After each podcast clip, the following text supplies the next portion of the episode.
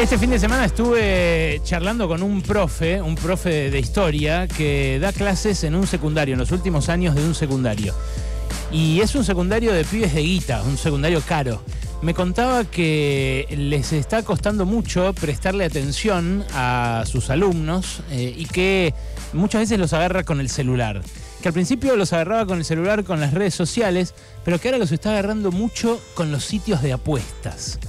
Y esos sitios de apuestas que están recontra, recontra presentes en todas las transmisiones de fútbol, tanto de la liga profesional local como del fútbol europeo que miran los pibes sobre todo, eh, es algo que en estos últimos años creció muchísimo. Creció no solamente en ese círculo social, pero sí especialmente en ese círculo social. Primero quiero arrancar eh, por decir algo que eh, no sé si todo el mundo tiene claro, sobre todo si vos sos un pibe joven y jugás de vez en cuando.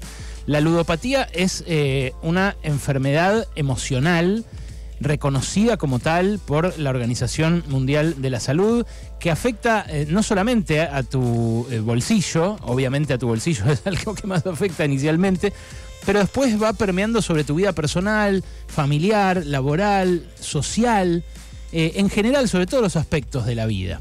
Según eh, un observatorio de eh, el Observatorio Nacional de Adicciones y Consumos Problemáticos, el 30% de la población mantiene algún tipo de vinculación con el juego. A mí me ha pasado también el transporte público de ver gente jugando slots o, ruletas virtuales, que nada, antes era algo que uno hacía quizás, pero en la intimidad de la casa, no todo el tiempo y en el transporte público.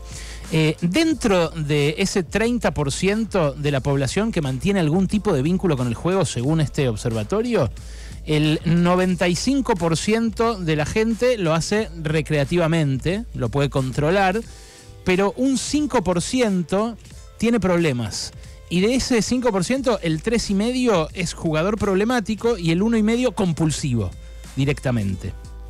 Compulsivo quiere decir que no podés parar, que dejas de comer, que dejas de eh, beber, que dejas de eh, tener sexo, que dejas de hacer otras cosas que te gustan mucho con tal de seguir apostando. Eh, y otras estimaciones hablan de que en realidad no es el 3,5% el que tiene este consumo problemático de juegos, sino que llega al 7%. Hay estimaciones, por ejemplo, de ONGs privadas que se dedican también a esto todos coinciden en que es algo que pega especialmente entre los jóvenes y especialmente entre los jóvenes de más alto y más bajo poder adquisitivo. Porque están los pibes que tienen acceso ilimitado a guita. Este profe de historia, por ejemplo, me decía que eh, el sustrato social en el que viven sus alumnos es parecido al de eh, aquellos que descubrieron en la estafa de la tarjeta de crédito, esa que eh, se la copiaba a sus amigas, una chica que le copiaba las tarjetas de crédito a sus amigas y que le iba, le iba viviendo eso y que el padre se dio cuenta, el padre de una de ellas se dio cuenta cuando ya se había gastado un palo en recitales. Bueno, esas familias que tienen esa disponibilidad de guita, que se dan cuenta recién cuando el hijo se gastó un palo en recitales y mientras tanto van pagando la tarjeta, son las familias en las cuales más crece este tipo de adicción. ¿Por qué? Bueno, porque el pibe tiene eh, acceso a, guita infinita. Y este profe me decía, el pibe que me dice, espere, profe, espere que estoy chequeando si gané o perdí, lo que está ganando probablemente es mucho más de lo que gano yo la hora por enseñarle historia a todos esos pibes. Eh, entonces, eh, claro, mueven mucha plata y pierden y ganan mucha plata y es entendible que le presten cada vez más atención. Pero los de las clases más bajas también eh, por ahí terminan de laburar en una plataforma o en un delivery y a la noche se hacen unos mangos extra con esto que creen que se hacen unos mangos extra y al final terminan perdiendo lo que hacen con el delivery. A ver, eh, según eh, un estudio de Cantar y Bope, que estudia la publicidad que se hace en los medios, el 31% de los jóvenes de 25 a 34 años participa de algún modo en juegos de azar y alguna vez hizo apuestas online.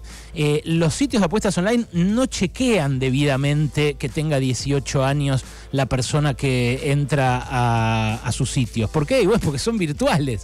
No pueden ponerse en la puerta como en un casino que no te dejaban pasar si no tenías el documento de más de 18 años. Igual yo también tuve 15, tuve 16, tuve 17 y nada, esos chequeos siempre son bastante flexibles, ¿no? Como en el boliche, los pibes de 16, de 17 que entran al boliche de mayor de 18 porque tienen un documento de un hermano, de alguien parecido o lo que sea.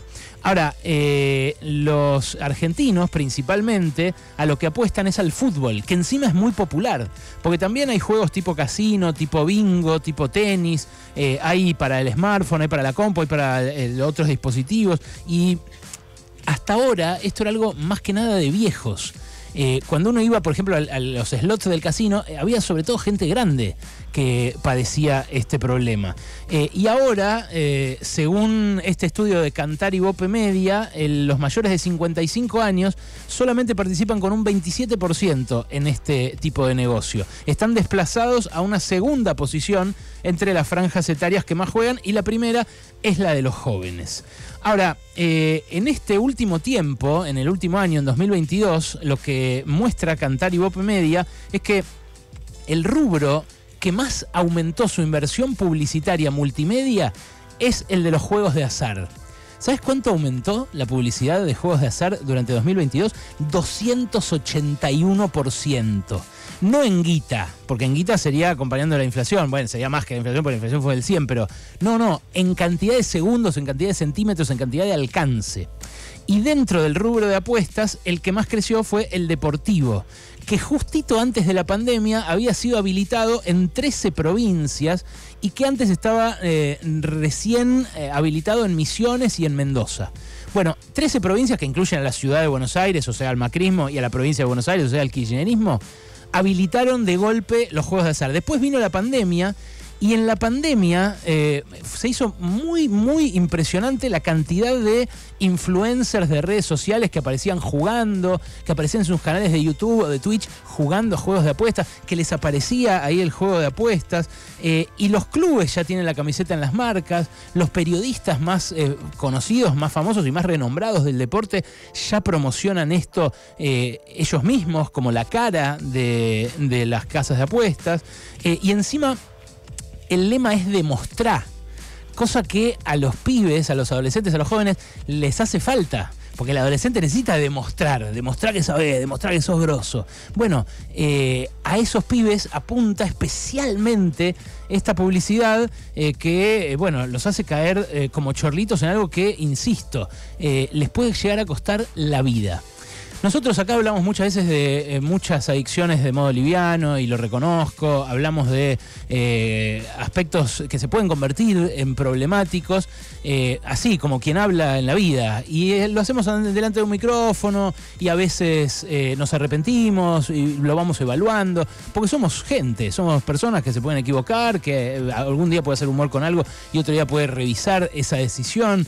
Ahora, lo que me doy cuenta es de que acá hay un negocio gigante, gigante, que está creciendo que está permeando en los medios de manera muy tremenda y que se hizo cotidiano en el aula, en un lugar como el que me contaba este profe de historia eh, que le ocurre a él todos los días. Y ocurre ahí y ocurre en la base de la pirámide social donde encima golpea más la pobreza, porque entre los pibes eh, menores de 25 años hay más pobres y hay más privaciones y hay eh, menos necesidades básicas satisfechas. A veces crees que podés demostrar que podés ser un capo y en realidad te está jugando la vida. Pasaron cosas. Cosas. Hasta las 16 con Alejandro Berkovich. 80